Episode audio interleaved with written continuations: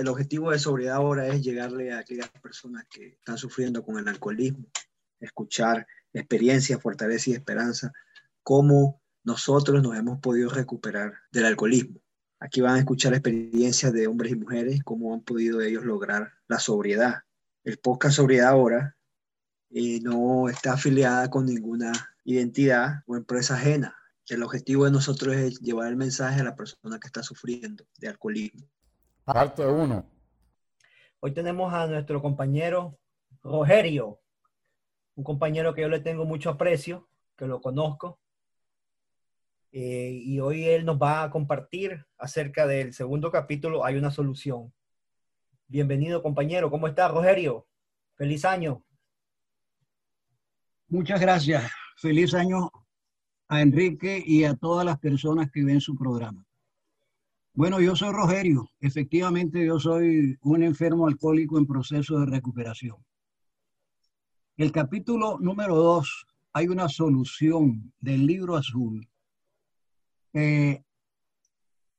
nos da un hálito de esperanza a todos los que somos enfermos alcohólicos y que en un momento dado de nuestras vidas vimos que no había una salida. Sin embargo, eh, leyendo este capítulo, vemos que efectivamente hay una solución común. Y esta solución común es el compartimiento de experiencia entre dos alcohólicos. Hemos descubierto de que lo que ningún médico, psiquiatra, religioso, moralista, eh, cualquier profesional de la mente, psiquiatra, psicoterapeuta, nunca pudo tener una comunicación tan real y verdadera con el alcohólico, se pudo obtener entre un alcohólico y otro. Una cosa tremenda y determinante de nuestra enfermedad del alcoholismo y que lo señala este capítulo con claridad meridiana y dramática es el, hecho que el enfermo de alcoholismo está tan mal que aniquila todas las cosas que valen la pena y que están a su alrededor que acarrea malos entendidos, resentimientos, inseguridad, la vida económica, vidas torcidas, niños inocentes abandonados, eh, esposas y padres apesadumbrados, amigos y patrones descontentos. Eh, y se puede aumentar la lista de todo, de todo el daño que va causando la enfermedad del alcoholismo. No el enfermo como tal, el enfermo es tan víctima como las personas que él victimiza.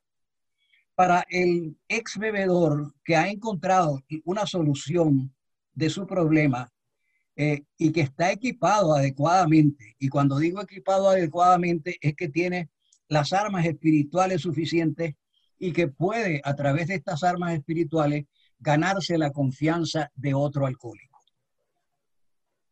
Una de esas armas, Rogerio, me supongo que es, por ejemplo, nuestras experiencias como alcohólico. Nuestra... Efectivamente, efectivamente. Y una de las cosas que no debe usar el alcohólico es una actitud de santurrón. Como tratar de evangelizarlo, tratar de hablarle de, de, de la religión, algo así más o menos.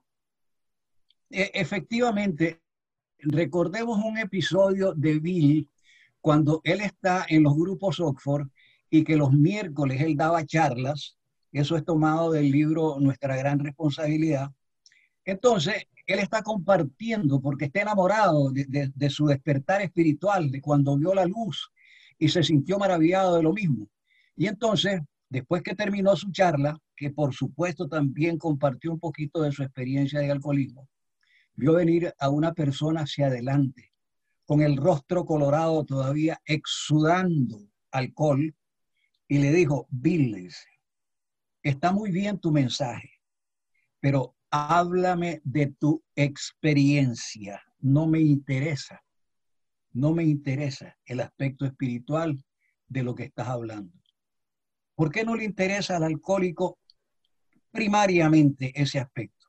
Porque el alcohólico llega a dejar de beber y piensa en su resentimiento hacia Dios, hacia la religión y a todo aquello que él acudió buscando ayuda, que no funciona. Entonces, él se da cuenta de que la experiencia lo motiva, eh, como que le lanza una, una cuerda y le dice, hay una solución, hay una forma de salvarse. Y esa es el compartimiento de nuestras experiencias, sacadas del baúl del dolor y de la miseria. No es precisamente sacada de la santidad. Recordemos otro evento en que dos nuevos se van porque dos viejos en Alcohólicos Anónimos se ponen a evangelizar. Creo que lo encontramos en las tradiciones. Y el uno era más santo que el otro y el otro sabía tanto de religión como cualquier clérigo. De tal manera que eso no funciona. No funciona.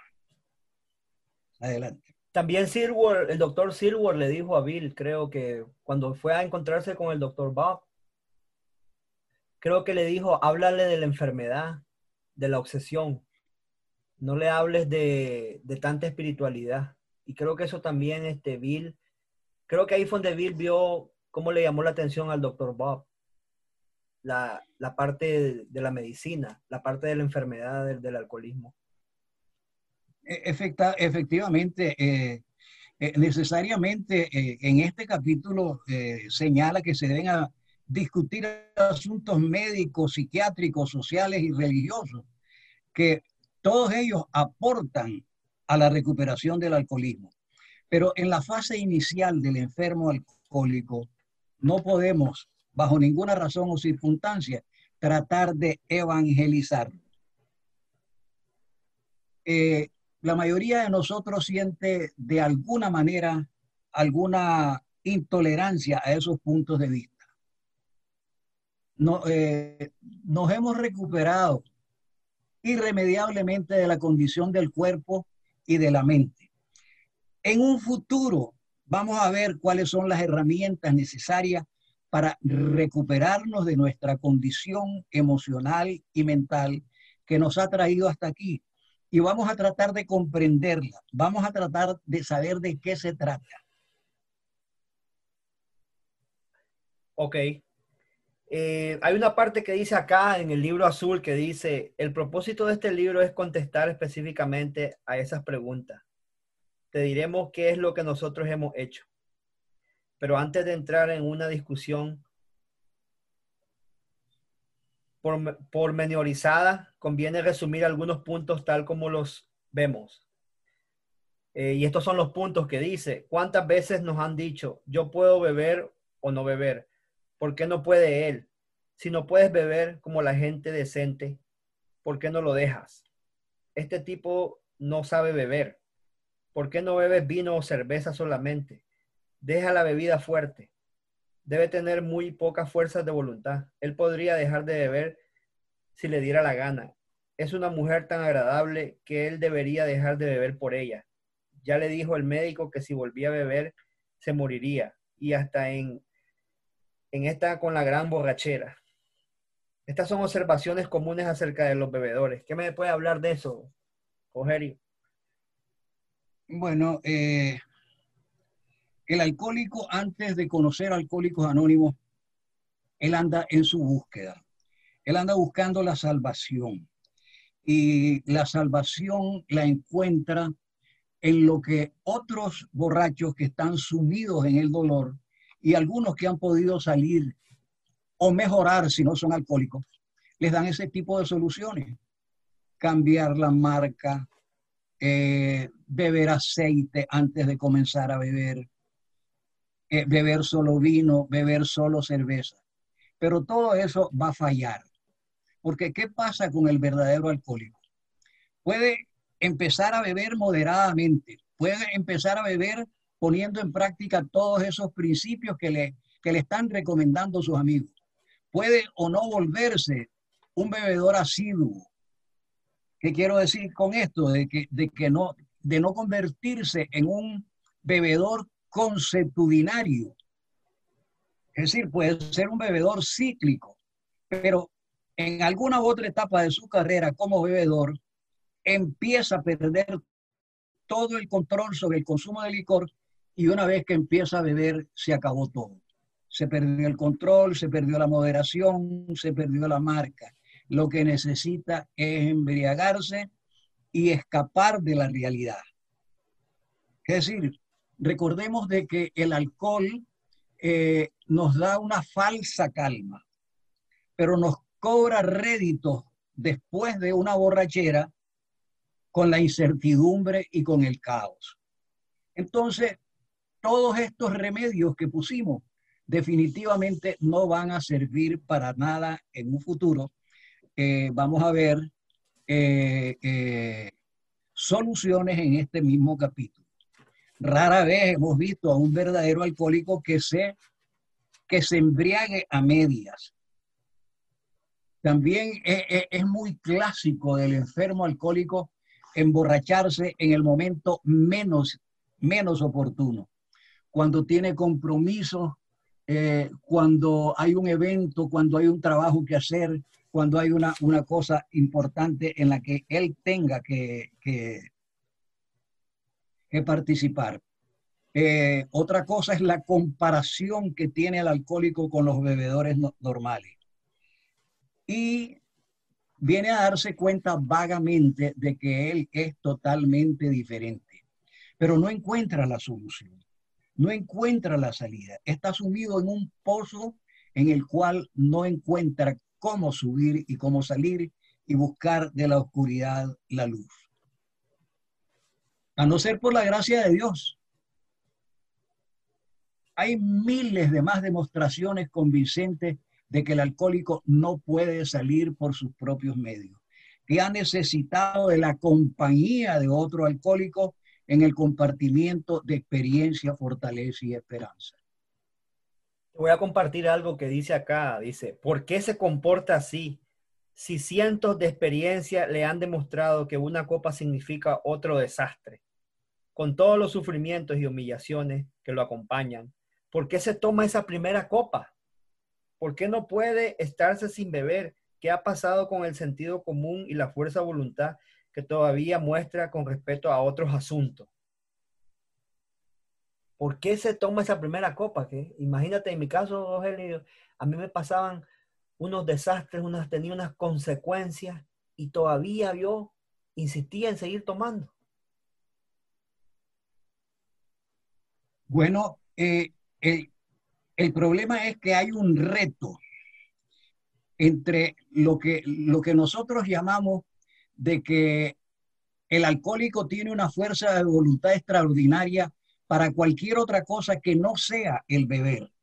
Entonces, ese reto entre el poder de su confianza, de que él puede por sí solo, es lo que lo lleva a tener tremendo fracaso. No puede parar de beber hasta que encuentra lo que nosotros estamos estudiando. Hay una solución. Dice el libro que a casi ninguno de nosotros nos gustó el examen de conciencia. Y entonces comenzamos a buscar la solución. La nivelación del orgullo, la confesión de nuestra falta. Ese tipo de cosas es el comienzo de la salida de nuestro gran problema. Entonces, hemos llegado a reconocer nuestra impotencia ante el alcohol señalada en el primer paso de recuperación de los alcohólicos anónimos. Pero cuando nosotros ya tenemos la solución de no beber, el compartimiento de fortaleza y esperanza con otro alcohólico, nos damos cuenta que hemos descubierto un rincón del paraíso y hemos sido propulsados a una cuarta dimensión de la existencia con la que ni siquiera habíamos soñado. Esta es la gran realidad y nada más. Eso, esa, hablemos de esa parte del rincón del paraíso. Fíjate que yo comparto en mi grupo que para mí el, el rincón del paraíso es el grupo. ¿Qué me puedes decir de eso? Por supuesto, por supuesto, es el, es el primer lugar donde nosotros nos vamos a guarecer de, la lluvia de, de, cosas y casos de la vida fatales y dramáticos que estamos viviendo en el diario contacto con nuestra enfermedad del alcohol. Entonces, al llegar, al llegar a un grupo de alcohólicos anónimos, al encontrarse con amigos amorosos, a encontrarse con esa sensación de que por primera vez perteneces, que por primera vez te sentís amado, que por primera vez sentís capacidad de amar a tus compañeros. Eso, eso, sencilla y llanamente, esto es la gran realidad. Esto es que hemos descubierto el paraíso en nuestro grupo de alcohólicos anónimos y en nuestros compañeros en los primeros días de A. Luego nosotros vamos a ser esas personas que vamos a ayudar a aquellos que están en ese proceso de cambio. Y ahí es donde encontramos lo y real de la verdad. Y ahí es donde encontramos esos instrumentos espirituales que, que, que, me estás hablando en el grupo, a través de los 12 pasos, a través de las 12 tradiciones, y, lógico, a través de nuestra experiencia, lo que, nos, lo que pasó, lo que fue y lo que ahora es. Eh, fíjate que cuando mi grupo cumplió su primer aniversario, ese fue el lema que nosotros le pusimos. Hemos descubierto un rincón en el paraíso y hemos sido propulsados a una cuarta dimensión de la existencia con la que ni siquiera habíamos soñado. Para mí, la, ¿cuál es la cuarta dimensión? Para mí la cuarta dimensión, Rogerio, es el tiempo. Porque vos sabés que la primera, la segunda y la tercera es el ancho, el alto y el largo, ¿no? Esas son las tres dimensiones. Y la cuarta, el tiempo. El tiempo que Dios hizo que yo llegara al programa de Alcohólicos Anónimos. Para mí esa es la cuarta dimensión. Y es bien, es bien lindo este capítulo, ¿verdad? Pero fíjate que este capítulo, como te decía yo, yo pensaba que yo al leer este capítulo iba a encontrar la solución. No, simplemente son ideas y, diferentes tipos de alcohólicos que está, hay en el mundo. Por ejemplo, en mi caso, yo me considero el alcohólico que, que lo... El de Jelly Neck, el, perdón, el de, el de Mr. Hyde, el, el alcohólico desastre. Ese es el alcohólico yo, que me considero yo. Pero sí, eh, hay una solución, hay una solución en, este libro y hay una solución en el programa de Alcohólicos Anónimos, ¿verdad? Eh, hay una parte aquí que dice, el hecho central de nuestra vida es actualmente la certeza de que nuestro Creador ha entrado en nuestros corazones. ¿Qué me puedes decir de eso, Rogerio? Efectivamente, eh, hay, una, hay una frase de San Agustín que dice que la verdad y al culpable no lo puedes buscar fuera. ¿Qué quiere decir eso? De que eh, esa figura del corazón, esa figura del corazón es el reflejo más cercano del poder superior, del Dios que nosotros encontramos en Alcohólicos Anónimos, que está dentro de nosotros mismos. E, esta es la gran realidad comenzamos a tener experiencias espirituales profundas y efectivas que han transformado nuestra actitud ante la vida, ante nuestros semejantes y ante el espíritu del universo. Nosotros comenzamos a conectarnos a través de ese cordón de plata que nos da la oración y la meditación con el espíritu del universo. Comenzamos a ser seres distintos, con una fortaleza y con una esperanza espectacular que antes no, no conocíamos. El hecho central de nuestras vidas es actualmente la certeza de que nuestro Creador ha encontrado nuestros corazones y nuestras vidas en una forma ciertamente milagrosa. Se ha empezado a realizar en nosotros cosas que por, por nosotros mismos no hubiéramos podido realizar jamás. Esa es la verdad de nuestra existencia dentro de Alcohólicos Anónimos y este camino a encontrar una solución.